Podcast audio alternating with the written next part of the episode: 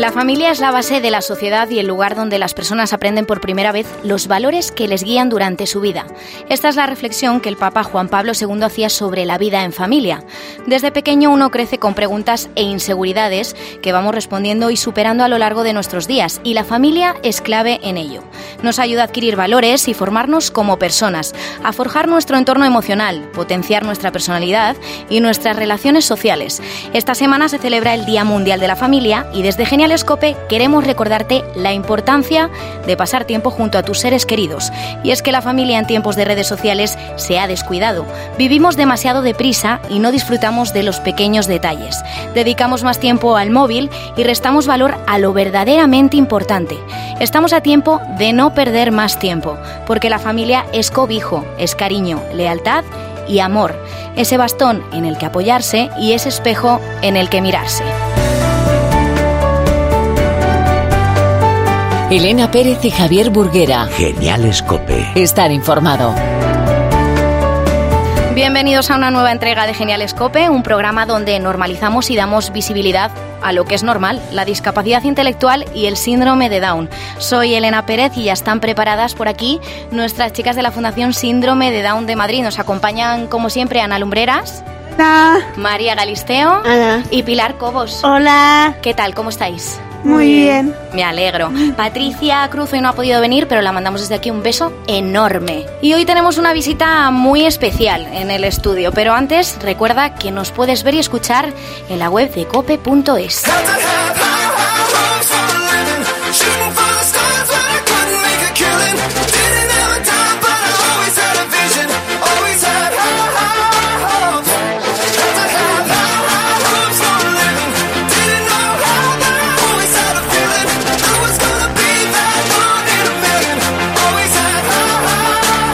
deporte es sin duda mucho más que entretenimiento, provoca emociones, mueve masas, tiene el poder de inculcar valores como el respeto, la constancia, la igualdad, la perseverancia también, y es un instrumento para fomentar la integración. Hoy en Genial Escope te vamos a presentar a cuatro jóvenes deportistas que saben muy bien lo que significa la superación. Ellos son David, Rafa, Ricardo y Omar. Forman parte de Special Olympics Madrid, que es una organización sin ánimo de lucro para de deportistas con y sin discapacidad intelectual. También nos acompaña Marce, que es entrenador de kayak. Bienvenidos a todos. Buenas tardes. ¿Qué tal? ¿Cómo estáis? Bien. ¿Qué es Special Olympics Madrid? ¿Qué, qué objetivos tiene?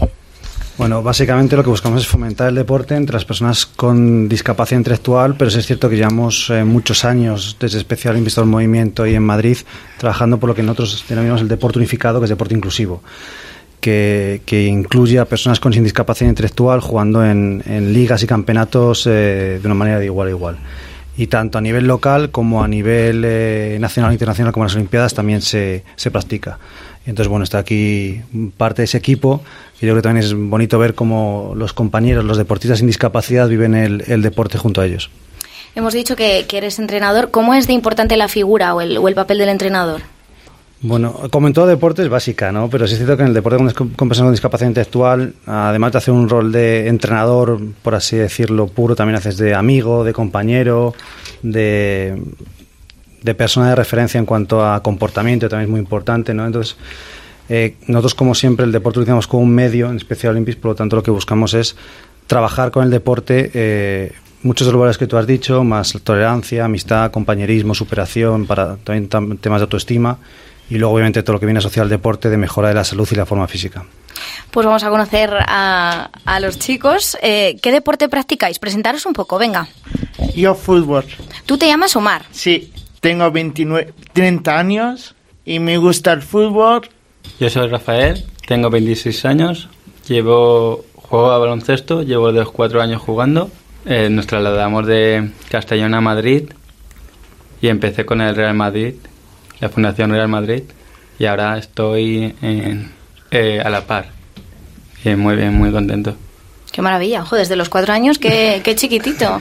Hola, muy buenas, eh, yo me llamo David y tengo 30 años y la verdad, eh, como yo decía, para mí el fútbol es parte de, de mi vida, que yo lo, lo, empecé a jugar desde, desde pequeñito Y la verdad, pues para mí el fútbol significa, para mí, aparte de deporte en equipo y conocer unas, unas grandes amistades como los que he conocido. Y para mí es, es pasión, es alegría, es, es divertido. Pues por esta razón, eh, yo cuando empezaba a jugar al fútbol en el equipo del colegio de Alcobendas, eh, todo me ha ido fenomenal hasta que cuando terminó ese estudio yo seguía jugando al fútbol por mi cuenta pero casi estaba a punto de dejarlo por el, un cáncer que he tenido hace mm, desde que tenía 21 años estaba muy asustado yo pensaba que lo iba a dejarlo pero me he dado cuenta de que no salí adelante y gracias a, a un gran deporte como es el fútbol para mí desde luego pues he decidido que mi camino siga hacia la felicidad, que es donde tenía que llegar. Qué bueno, ¿eh? Nos ha comentado antes, antes David entre bambalinas que era su primera vez en la radio, pero no lo parece, ¿eh? Vaya soltura. Qué bueno. y luego tenemos a Ricardo. Hola, Ricardo. Muy buenas, ¿qué tal? Pues bueno, yo soy jugador unificado, es como comentaba mi compañero Marce, es una figura que, que se crea para poder jugar con, con estos grandes jugadores que, que dentro de eh, esta clasificación, pues bueno, eh, somos personas con discapacidad intelectual y personas sin discapacidad intelectual. Y, bueno, la verdad es que es eh, una forma más de, de aprender, de, normalizar, de, de, competir en igualdad de condiciones. Y bueno, una oportunidad única que, que, se me ofreció y cómo no la iba, cómo la iba a rechazar. ¿Y qué tal la experiencia? Buenísima, ¿no? Es una experiencia eh, increíble, es eh, indescriptible. O sea, creo que hay, que hay que vivirla para poder darse cuenta de todo lo que abarca. Eh, yo me siento muchas veces frustrado de no poder explicar con palabras eh, esta gran experiencia que hemos podido vivir. Han sido 14 días compartiendo eh, habitación incluso con, con, los compañeros, compartiendo momentos muy, muy felices, compartiendo alguna que otra decepción por no conseguir la medalla de oro, pero bueno, es, eh, es aprendizaje constante día tras día, eh, eh aprender de ellos y, y, pues eso, eh, agradecido es, es, poco. Bueno, pues es el turno de, de las protagonistas de este programa, así que vamos a ello, chicas. Tienen bastantes preguntas para vosotros. ¿Qué significa para vosotros el deporte? Para mí el deporte es, una, es, un, es un buen comienzo, es una unión, una formación de, de amistad, mucha felicidad para cualquier, cualquier miembro que quiera divertirse en ello, ¿no? Para mí el deporte eh, no es solo hacer ejercicio, pero para mí es conocer gente nueva, hacerse amigos. Claro, eh, convives con ellas pero no, no los conoces. Y ya jugando, sea baloncesto, sea fútbol, pues los conoces bien y ya te haces amigos de ellos. El deporte para mí es trabajo en equipo, pasarlo genial. ¿Cómo os sentís antes de competir y cuando estáis compitiendo? Pues la verdad, cuando, cuando empecé a, a competir, angustia por dentro, pero te das cuenta de que de que esta es la oportunidad de la que puedes afrontar a tus, a tus desafíos, a afrontar lo que puedes lograrlo siendo tú mismo. Y lo que decía hace tiempo, que la felicidad de competir para mí es, es pasarlo fenomenal, eh, hagas lo, lo, que hagas. Sea deporte que sea, yo soy, a mí me gusta competir, dar eh, lo mejor de mí, eh, y más si es baloncesto. Y esos nervios, ¿no? Que se sienten. Los nervios, yo llegué a Abu Dhabi y lo único que quería jugar. Hasta que empezáramos a jugar yo, yo estaba nervioso. Yo también. Me el primer día cuando jugué al fútbol me puse de los nervios. ¿Cuántas horas entrenáis a la semana? Eh, normalmente yo entreno los jueves eh, casi una hora y media en el equipo de la fundación llamado A la, a la Par pero vamos, eh, ya más los partidos de fútbol, tenga como lo tenga, como si tengo uno o dos, pero vamos, ahí no me canso nunca. Eh, lunes y miércoles. Yo los viernes, uh -huh. de 3 hasta las 4. Y Marce, ¿cómo es, cómo es el, el, el entrenamiento con los chicos? Tú, tú eres entrenador de kayak.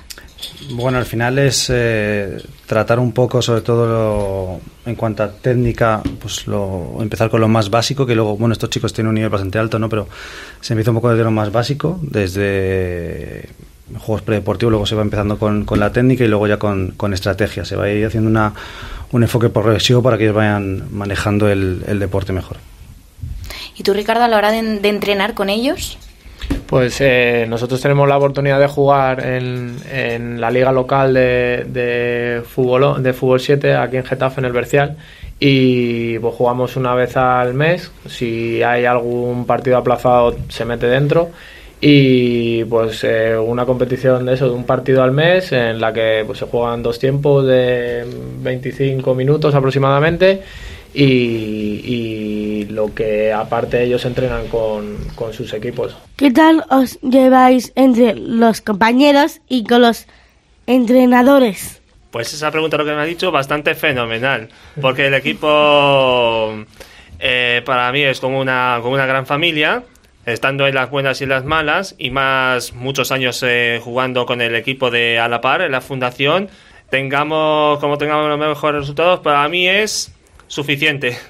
Pues yo con el entrenador, de, eh, dependiendo del día, tenemos buen rollo y, y, y no, eh, pero en general me llevo bastante bien. Tengo unos compañeros geniales, sin comentarios. Eh, Marce, ¿qué tal la experiencia de trabajar con personas con discapacidad? Bueno, yo lo resumo muy sencillo. Eh, Mm. Yo nunca me preparé para esto, en otro mundo más del marketing y comunicación. Entré en, en especial hace ya casi siete años y se resume fácil, me cambió la vida. O sea, ya no ha habido un día malo, ya no ha habido un, un día que te levantes diciendo me apetecía trabajar. Así que, lo que es trabajar con, con personas con discapacidad y, bueno, y con deportistas sin discapacidad, porque también están los equipos, la verdad es que es fantástico. Puedo decir a día de hoy que es la- lo mejor que he hecho en mi vida. Hace un mes se celebraban los Special Olympics World Games en Abu Dhabi.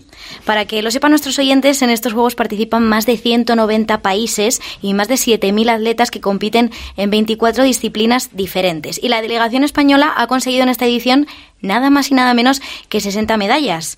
Marce, ¿cómo se prepara una competición tan especial como esta?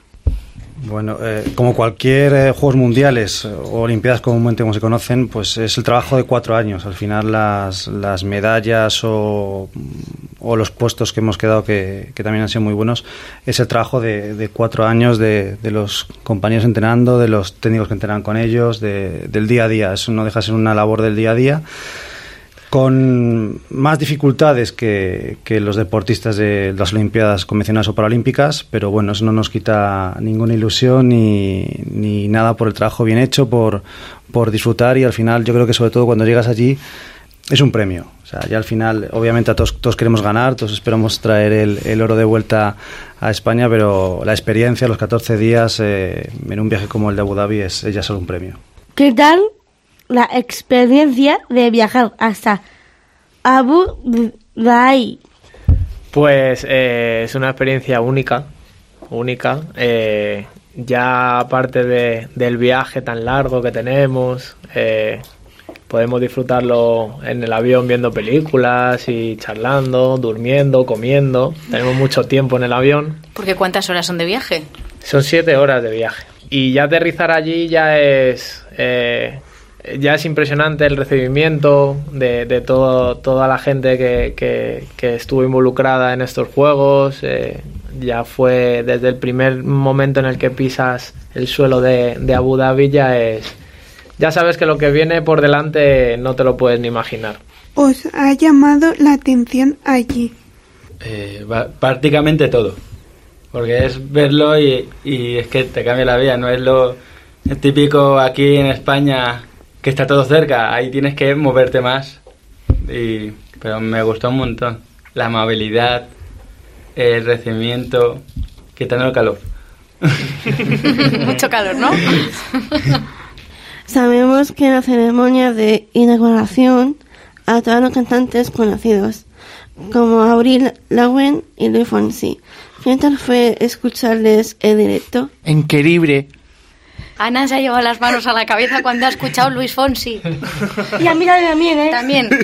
Es que me sé la canción despacito. Hombre, ¿quién no se sabe la canción de Despacito? Pero esa no fue la, esa no fue la cantante. De todas maneras, estuvo muy chulo porque además no lo quisieron comunicar. Es decir, nos decían a todos que iba a haber cantantes famosos, pero hasta que no estuvimos allí y les vimos no sabíamos quién- quiénes eran. Así que eso todavía nos hizo más ilusión a todos. Hemos hablado hoy de lo importante que son las familias. ¿Os acompañan en las competiciones? A mí sí. Eh, mi, mi madre, que está ahí, y, mis pa- mi, y mi padre. Bueno, en este caso Special Olympics tiene un, el que denomina programa de familias para que las familias que, que puedan y quieran pues puedan acompañar a, a los deportistas. ¿Qué consejos le darías a otra persona con discapacidad que sueña con disfrutar en el deporte como vosotros? Hombre, lo importante es pasarlo bien, que te diviertas, que, que te hagas una buena compañía y sobre todo mejores éxitos. Sobre todo importante que lo disfruten. Eh, ¿Cuáles son vuestros diferentes o ídolos en el mundo de, de deporte? Para mí es Fernando Torres. De fútbol, eh, mi jugador favorito, y que siempre lo va a ser, es Roberto Carlos. Luego, de baloncesto de toda la vida, ha sido Jordan, Michael Jordan. Zidane. Yo para mí no es ni de fútbol ni de baloncesto, se llama Rafa Nadal y es tenista. Para mí es un, un ejemplo a seguir y, y un espejo en el que mirarse, la verdad. ¿Y para el entrenador? Bueno, yo voy a barrer para casa a todos los deportistas de Special Olympics. yo, creo que, yo creo que todos ellos, por, por muy distintos motivos, son un ejemplo para, para cualquier deportista, incluso para la sociedad. Marce, ¿está suficientemente apoyado el deporte paralímpico por parte de las, instituciones y los gobiernos? Esto, es, como cuando preguntas a alguien si cobra suficiente. Yo creo que todos queremos siempre más. Hemos mejorado mucho. Vamos a quedarnos con lo positivo. Yo creo que ha mejorado mucho, ha crecido mucho. Eh, es cierto que cada vez más las instituciones, eh, tanto públicas como privadas, es decir, podemos de- tener, decir que tenemos la suerte de que tenemos muchas entidades privadas que, que nos apoyan. También es cierto que, que las instituciones públicas. Entonces yo creo que hemos avanzado mucho. Queda mucho por hacer, pero yo creo que quedarse con lo positivo, que es que hemos mejorado mucho y, y la verdad que yo creo que vamos por un buen camino. ¿Qué hay que hacer para unirse a Especial Olympics Madrid? ¿Y desde qué edad se puede formar parte? Bueno, eh, como habéis estado oyendo, porque han salido nombres de clubes, nosotros trabajamos eh, en gran parte con los clubes deportivos de, de la Comunidad de Madrid, con los centros ocupacionales de la Comunidad de Madrid y con los eh, colegios de educación especial de la Comunidad de Madrid. Entonces, muchas veces solo con, con estar en ellos ya acabas participando entre otras actividades que tenemos. También es cierto que tenemos escuelas deportivas propias, que es simplemente entrar en la, en la web de especialimpismadrid.org y, y ponerse en contacto con nosotros. Y el programa deportivo de Special Olympics, eh, el oficial, comienza a partir de 8 años. Sí es cierto que tenemos un programa para jóvenes deportistas que va de 2 a 8 años, pero digamos que la edad oficial de participación en las competiciones de a partir de 8 años.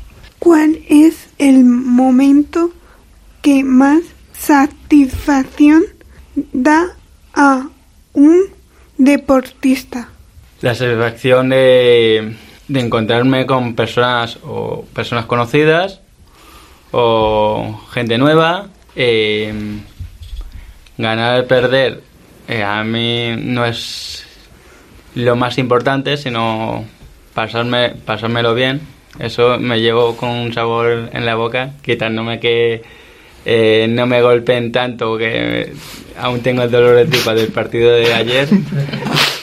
Pero bien. Eh, para mí la satisfacción es pasarlo bien eh, haciendo lo que más nos, nos gusta, como el deporte, desde luego. Y como decía hace tiempo, cuando jugaba al fútbol yo conozco a mucha gente y ellos me conocen a mí. Y esa es mi, mi satisfacción como deportista. Para mí conocer gente nueva. Sobre todo mi, mi, mi momento principal de satisfacción es eh, llegar a, a donde vamos a jugar, ya sea el polideportivo, ya sea eh, la pista exterior de, de un colegio y encontrarnos, como dicen mis compañeros, con, con gente que también practica el deporte, que le pone tantas ganas como nosotros. Y también destacar el que terminemos sin lesiones. Bueno, para mí la, la mayor satisfacción es, eh, el fair play que, que tienen y, y cómo, lo, cómo lo hacen en la cancha. Es decir, durante el partido son adversarios, pero una vez que termina todo el mundo se saluda, todo el mundo se abraza y, y nunca han dejado de ser amigos, que yo creo que eso es muy bonito y un ejemplo que, que deberíamos de ver en, en otros deportes. Pues nos quedamos con eso, con la importancia de la deportividad. Os agradecemos un montón que hayáis pasado este ratito con nosotros y, y enhorabuena por lo que habéis conseguido y por lo que os queda. Muchas gracias. Gracias. Muchas gracias. ¿Cómo te pido que no te enamores? Eh, Elena Pérez y Javier Burguera. Genial Cope. Estar informado. Oh, oh, oh. Contigo puedo tocar las estrellas. La más fugaz, la más bella. Eh. Y vamos con nuestro repaso a la otra cara de la actualidad, las noticias divertidas y curiosas que suceden en el mundo. Contamos, por supuesto, con la ayuda de nuestras chicas de la Fundación Síndrome de Down Madrid. Enfadarse es bueno para la salud. Según un estudio de la Universidad Autónoma de México, enfadarte unos 30-40 minutos al día tiene beneficios para tu sistema neuronal. Te convierte en una persona más competitiva e inteligente. Eso sí, no más de 40 minutos, si no, ya puede ser una enfermedad patológica. ¿Qué os parece esto? ¿Vosotras os enfadáis con frecuencia? Bueno, Un poco. Bueno, yo nunca, Yo- nunca te he visto enfadada, ¿eh? tengo que decirlo. Yo ya me conocen casi todo el mundo. Tú poco, Yo- tú te enfadas poco. Eh, bueno, me enfado un poco, pero otra cosa que no sabes de mí. Que tengo mucho genio. Tienes mucho genio. Y bastante. Y María, ¿tú? yo no. Tú poco. Yo casi poco. Los buenos saben darse pis- pistas para colaborar siguiendo un plan.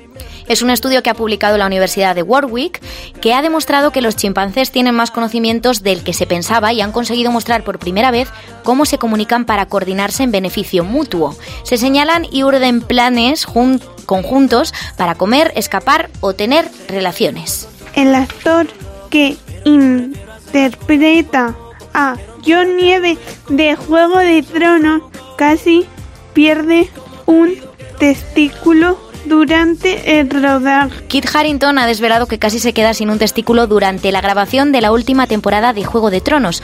¿Cómo? Pues montando un dragón. Según cuenta Harrington, hubo un momento en el que casi se cae del dragón por los giros violentos que da y su testículo derecho se quedó atrapado. Menos mal que al final no le pasó nada.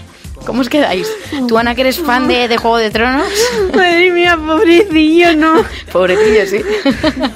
Finge que tiene la varicela para no ir a un examen de ortografía. Lily, una niña de 6 años, tenía un examen en el cole y como no le apetecía hacerlo porque no estaba convencida de que fuera a probar, decidió fingir que estaba enferma. ¿Y qué hizo? Se dibujó con un rotulador rojo puntitos por todo el cuerpo simulando tener varicela. El problema, además de que la han pillado, es que se ha pintado puntos rojos por todo el cuerpo con un rotulador permanente. ¿Vosotras habéis fingido alguna vez estar enfermas para no ir a clase? Yo Ahora no, que no ¿eh? nos oye nadie. Yo no, ¿eh? Yo no. Inventan un ordenador hecho de pasta italiana. El youtuber Mika Laplante ha construido un ordenador hecho a base de láminas de lasaña, rigatoni, pegamento, cinta y pintura. Y de verdad que funciona. Le ha metido unos puertos USB y HDMI. Vaya, qué curioso, ¿eh? Curioso. Una persona vende su tiempo para impedir bodas a cambio de 50.000 euros. Hemos conocido esta noticia a través de un anuncio de Wallapop que ha revolucionado las redes. La usuaria Mary G se ofreció para oponerse a las bodas, pues en el- puso en el anuncio, si tienes dudas o no te quieres casar pero no sabes cómo negarte, no te preocupes, yo me pondré a tu enlace. La cuota son 500 euros y dice que cobra 50 euros más si en su actuación sufre algún arañazo, golpe o patada para ser más creíble. Y hasta aquí el programa de hoy. En la producción han estado Álvaro Echeverría y Javier Burguera, en el control Eduardo López y en la edición Juan Antonio Machado. Gracias a nuestras geniales COPE y a vosotros por estar al otro lado. Nos escuchamos pronto. Adiós. Adiós. Elena Pérez y Javier Burguera. Genial Cope. Con la Fundación Síndrome de Down de Madrid. Cope. Estar informado.